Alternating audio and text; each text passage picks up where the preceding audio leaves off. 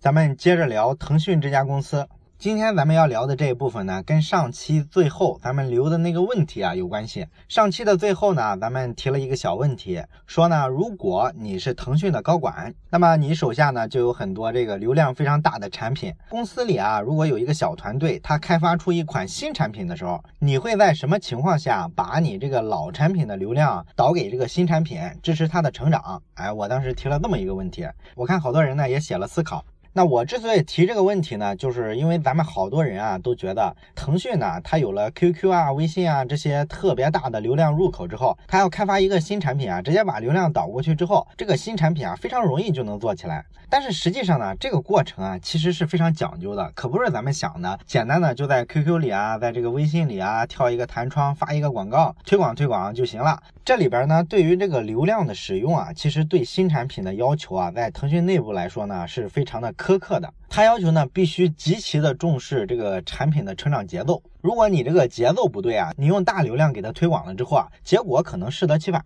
因为一个产品如果有很多缺陷的话，你用很多的流量把它推到用户面前，那么用户用了之后呢，就是各种吐槽，大量的用户来了，然后又流失掉了，最后不仅说你推广啊效果不理想，反而会对这个提供流量的产品啊，什么 QQ 啊、微信之类的，会产生一些负面的影响。所以说这个流量使用的过程其实需要非常的谨慎。那到底应该什么时候才证明这个流量可以给到你，帮你去做一个推广呢？张小龙呢曾经讲过他的观点，他认为呢，早期的时候啊，其实其实是不适合做任何推广的，不管是大流量还是小流量的这种支撑，其实应该尽量的去减少。你比如说，当时他做这个微信的时候啊，啊一上来呢，不仅说没有得到这个 QQ 啊、什么 QQ 空间啊等等这些超级大流量的产品的支持，他连自己能控制的流量他就没有上。因为张小龙，咱们不是都知道，他不是管这个 QQ 邮箱嘛，是吧？他邮箱其实就是个很大的流量入口。他如果想推广一个产品啊，在邮箱里啊，每人给别人发一封广告的邮件，这个曝光的量和转化的量就非常惊人。但是他一开始呢，连这个他可以动用的资源他都没有去用。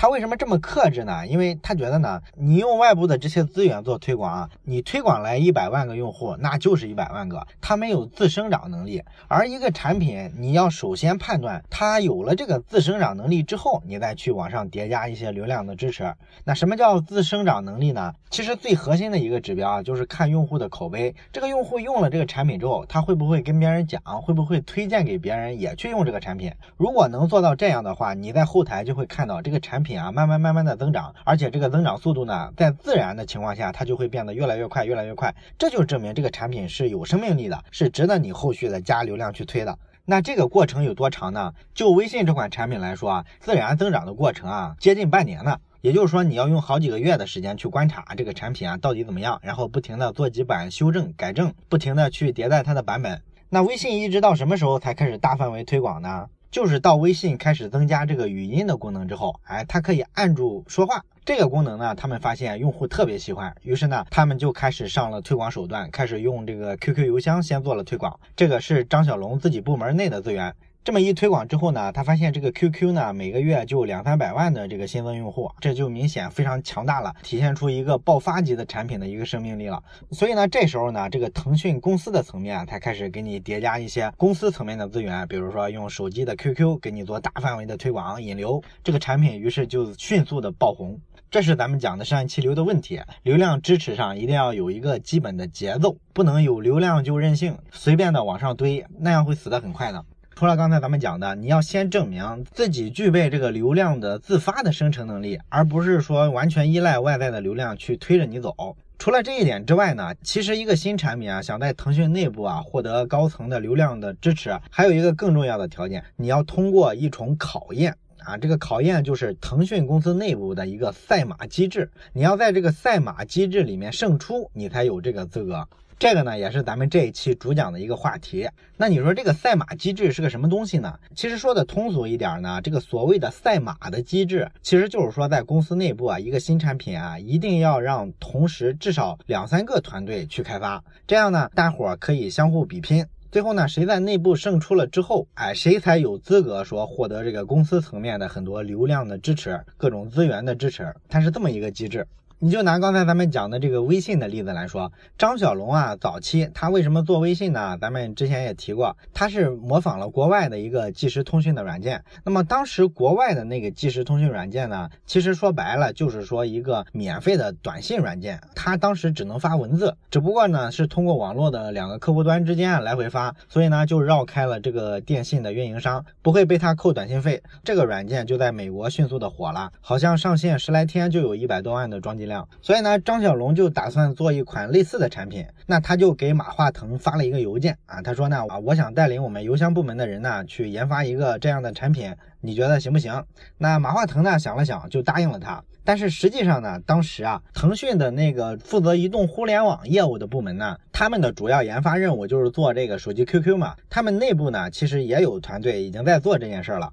而且按这个腾讯的这个所谓的这个部门的划分的职权来说，微信就应该是人家移动互联网部门去开发的，这才是人家的本业嘛，对吧？但是呢，马化腾觉得他这个部门内部啊已经有两个团队在做了。张小龙呢，他的邮箱部门呢，他既然提出来想做，他权衡了一下，觉得也没多少成本，就让他去做吧。最后的结果呢，就是这三个队伍之间的 PK，张小龙胜出了。所以呢，他在内部先搞定了其他竞争对手，完了之后呢，公司才会把所有的资源赌到他身上，支持他在外部开疆拓土，打败外部的竞争对手。这就是腾讯内部的一个非常典型的赛马机制，其实挺残酷的。但是呢，一定程度上来说呢，它能够做出更好的产品。那经过这个赛马机制挑选出来的产品呢，必然是优中选优的。所以说，它一旦获得了全公司层面比较优质的资源的推广的话，它成长非常快。咱们知道，当年腾讯刚起来的时候，跟它竞争的主要是谁呢？就是雷军做的那个米聊啊。那个米聊的界面呢，跟早期的腾讯其实几乎是一模一样的。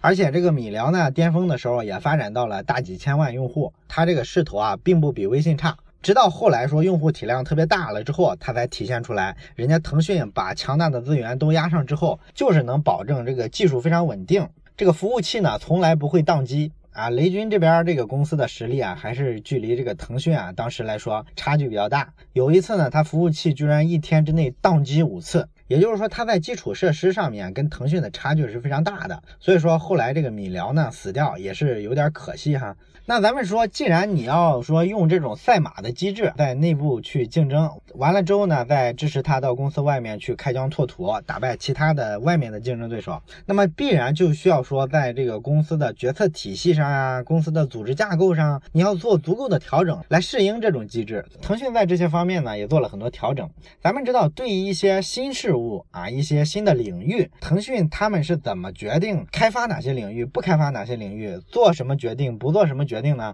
是不是说以这个小马哥为首的这个腾讯的高层，他们就这么高瞻远瞩，天天在办公室里研究战略，于是就比别人永远是快一步，是这样子吗？其实并不是。腾讯的这个公司啊，他要做决策呢，其实他们这个方式呢，说起来啊，你会觉得挺土的，一点都不像一互联网公司。腾讯呢，它这个决策机制呢，叫做总办会议制度。就是说呢，公司啊，五位创始人加上各个核心业务部门的主管，加吧加吧吧，总共个十来个人。然后这十来个人呢，每两周召开一次总办会议。基本上这么多年来啊，不管腾讯怎么招人，这个会议一直保持十几个人的这么一个规模。那这个总办会议它是个怎么开法呢？其实非常朴素啊，就是一个又臭又长的会。马化腾呢，就要求这些该参加总办会的人啊，不管你平常业务多忙，务必要来参加。那这个会议通常怎么开呢？就是从上午的十点准时开始，然后一直开，一直开，开到凌晨两三点。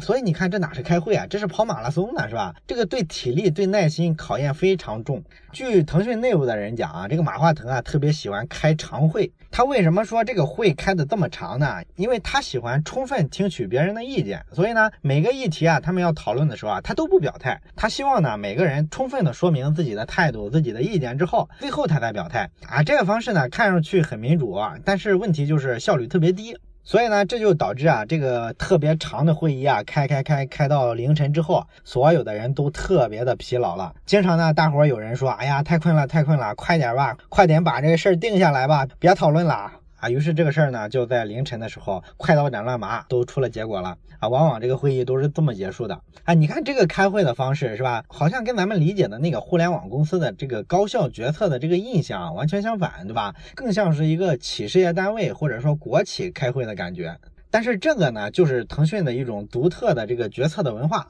它就是要这样，就是说所有的事儿呢，一定要充分的听取大家的意见，然后呢，大伙儿充分的讨论，把所有的细节呢，事无巨细的都列出来，大伙儿一块商量，这样出来的一个结果呢，大家相对来说啊，心比较齐，比较容易去支持这个决定。另外呢，他这个会议啊，还有一个比较特殊的惯例，就是会议上没有一个表决制度。就是说呢，如果一件事儿大家产生了分歧，并不是说让大家举手表决，然后多数服从少数，哎，从来没有过。这就表明什么呢？他每一个决定啊，都是做充分的探讨、充分的讨论之后，一直到大家充分了解彼此的想法，然后达成共识为止，而不是说靠这个简单粗暴的多数压少数的方式，强行的去执行一些决策，因为那样可能会造成很多矛盾，对吧？而且那些不同意这个决策的人呢，未来说这个决策做了之后，有可能就会跳出来说风凉话，是吧？哎，你看我说当初不做吧，哎，你们非要逼着我同意，所以他这种文化还是挺有意思的。而且呢，在这个表决的过程中呢，马化腾呢从来没有说比别人更高的表决权，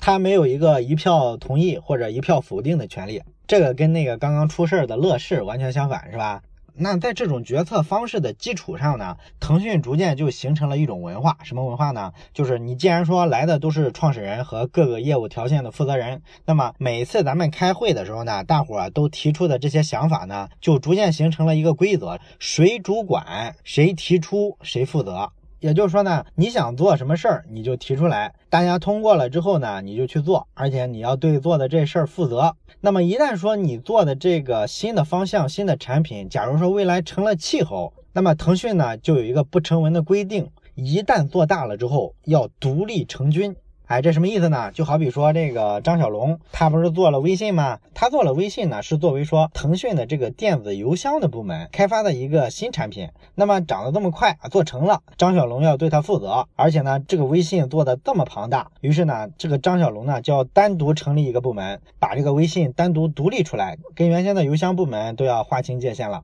后来的时候呢，因为微信的影响力实在太大了，他们腾讯干脆成立了一个微信事业部，这个以一个产品的名义成立一个事业部，这个其实在大型的互联网公司都是很少见的，足以看得出腾讯对于这个微信的一个重视。那这个一旦做大，独立成军的这个模式呢，其实就是赛马机制的前身。因为你想在任何团队内部，你们都可以自己开发一个子产品，这个子产品可能长长长长大了，就可以单独独立成一个部门，这不相当于鼓励了大家去做很多意料之外的规划之外的创新吗？啊，所以说呢，大家很有热情，基本上每个部门啊都有那么些小团队在那独立开发很多小产品，渐渐的呢，它就形成了一个机制，就干脆说你要开发一什么产品，让同时几个部门你们有余力的都去做吧。哎，你们相互 PK 一下，最后胜出的，我们可以公司层面给你好多资源加持，给你独立成一个独立的项目，责权利分明啊！你们这些人未来可能从这个项目上盈利之后，能够分得更多的奖金，这就是一种非常科学的鼓励创新的机制，对吧？腾讯的好多产品都是这么产生的，像什么 QQ 空间呀、QQ 游戏呀，包括刚才咱们讲的微信，都不是说马化腾他们这些高层啊开这个会顶层设计的结果，而是说以这种组织机制为依托，从这些基层的业务单元独立开发出来的一个产品，最后长成了一棵参天大树，都是这么来的。这就是一种非常有意思的机制，是吧？这种机制呢，在《腾讯传》这本书里啊，给它做了一个概括啊，是八个字儿，叫做大权独揽，小权分散。也就是说呢，在关系到公司整体战略的大事上，要确保是高层达成一致、充分讨论、科学决策的结果。啊，如果一个策略呢，最后谁也说不服谁，那这个策略是不会被通过的，一定就被搁置了。这就是说所谓的大权独揽，而小权分散呢，意思就是允许各部门啊有充分的自主权，你们可以去研发一些你们觉得可以做的产品，各部门之间的自由度很高，而且他们彼此之间的关系呢是兄弟爬山，各自努力。啊，你们有非常微妙的竞争关系，同时呢又有非常好的这个创新激励机制。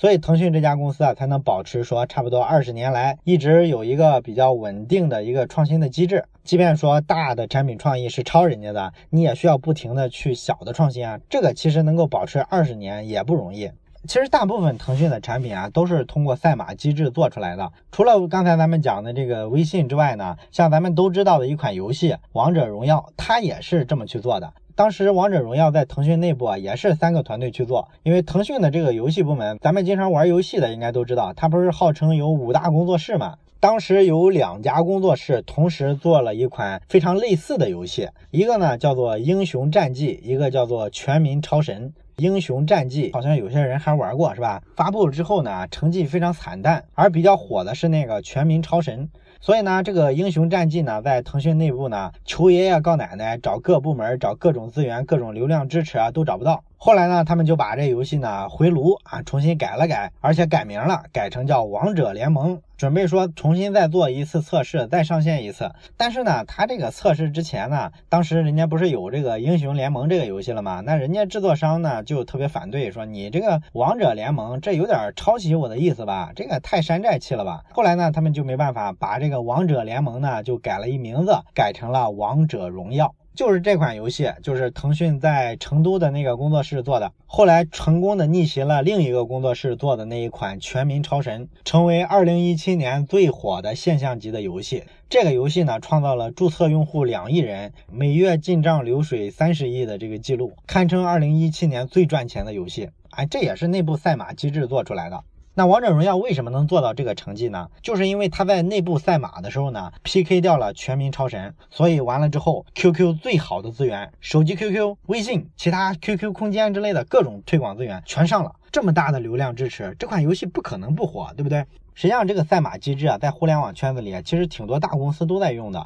不只是腾讯了。你比如说，就网易的产品来说，你仔细看一下的话，你会发现这个网易啊，好多产品啊，看起来是有点打架的。它会内部的去做好多差不多的产品。你比如说，网易的这个电商的产品，像网易严选、网易的考拉，它都是做电商的，对吧？当然，它号称说这个定位不一样了，考拉是个跨境电商平台，而这个严选呢，是个面向国内的。但是问题就是，你去看一下考拉的话，它旗下还孵化出过一个子产品，叫做全球工厂店。它是个什么意思呢？就是说这个全球好多大牌啊，很多奢侈品什么的，其实啊，他们并不是自己生产的，有很多代工厂帮他们贴牌生产。所以对这些生产厂家来说，他只是赚一个加工费。但实际上呢，他们生产的东西啊，跟那些名牌、跟那些奢侈品是一模一样的，那个工艺他们是完全掌握的。所以呢，他们就觉得这些厂家呢，只是因为没有品牌，但是他们东西是很好的，对吧？所以说呢，网易就做了这几款的电商平台，像什么严选呀、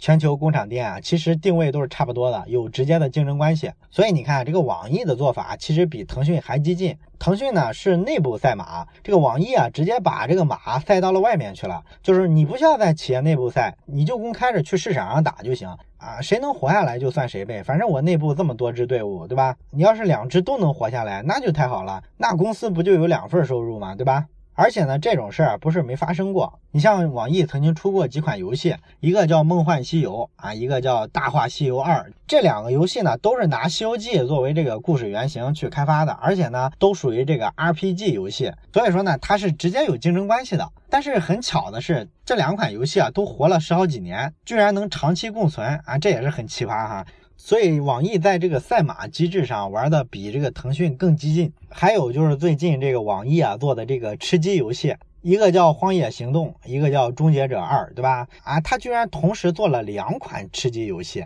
这个也是非常罕见的打法。甚至说最近啊，这个网易的丁磊啊还嫌自己家不够热闹啊，又做了一个《孤岛先锋》啊，也是差不多这个类型的游戏。你看这个赛马赛的有点丧心病狂了，对不对？那咱们说这个大公司啊，为什么他要搞这个赛马机制呢？这个背后的道理呢，其实是咱们之前讲过好多次的。因为咱们之前讲过，说这个大公司啊非常难以创新，为什么呢？因为创新的本质其实就是对环境变化有一个更快的感知，完了之后他做了一个更快的反应啊。所有的创新无非都是这样嘛。所以说大公司真正的问题是什么呢？就是他对环境变化它的反应速度非常慢，而且它感知能力也不那么。敏感，那么人家小公司就恰好相反，船小好掉头，一个方向呢行就上，不行就调整。所以说呢，小公司总是冲在这个创新的第一线，而大公司呢要创新的时候，往往就投鼠忌器。我之前特别喜欢举的一个例子就是诺基亚的例子，对吧？他即便说预见到智能手机的潮流要来了，他也不可能花百分之百的精力去投入进它的研发，因为他整个公司啊利润的大头还是传统的功能机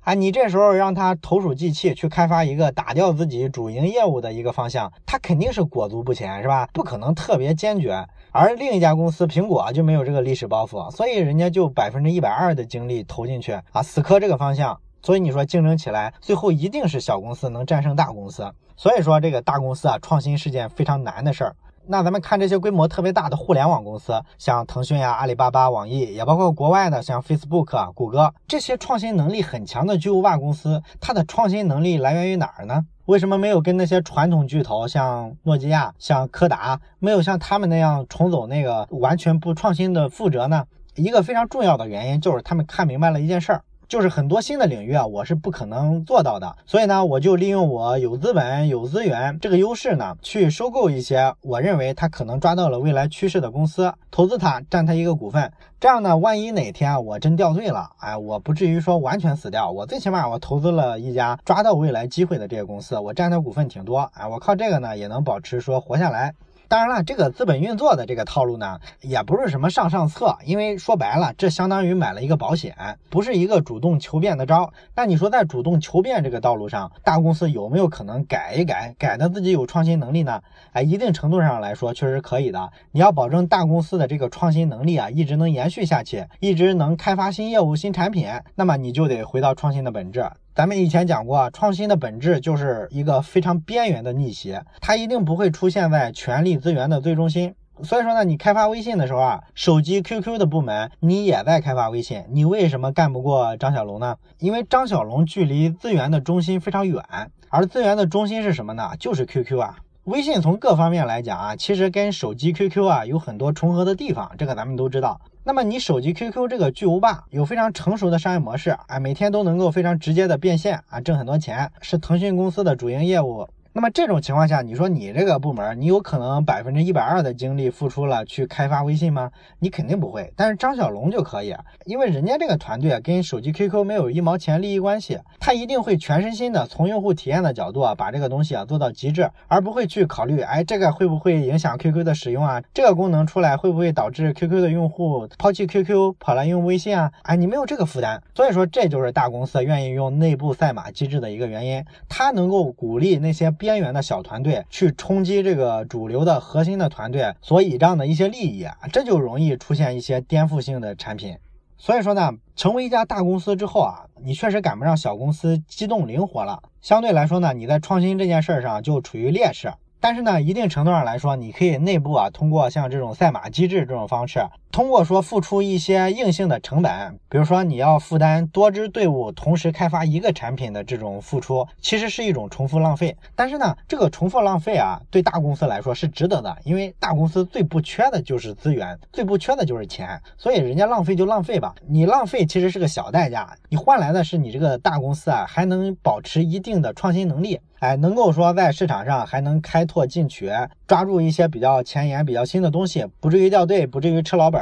哎，这个事儿就值了啊！因为对大公司来说，其实更大的风险是什么？就是你观念太老了，然后公司高层没有眼光，把公司的方向定错了，带跑偏了，然后这家公司呢就衰落下去啊！这是他们最怕的事儿。所以说，内部赛马机制造成的这点浪费，对于他们来说，这是完全划算的。这就是从大公司运营的逻辑底层，他为什么去支持这么做的一个原因。好了，关于腾讯传的这个第三部分，咱们就讲到这儿。那么到这里呢，咱们这本书就讲完了。那么最后呢，咱们留一个简单的小思考题给到大家，就是我想请你想一下，刚才咱们讲的这个大公司的赛马机制，除了说它浪费一点成本之外，它对创新有很多好处。那你认为这个赛马机制啊，对于开发一个新产品、一个新创意来说，有没有一些不好的地方呢？如果你想到了，可以在留言区写下你的思考。咱们下本书再见。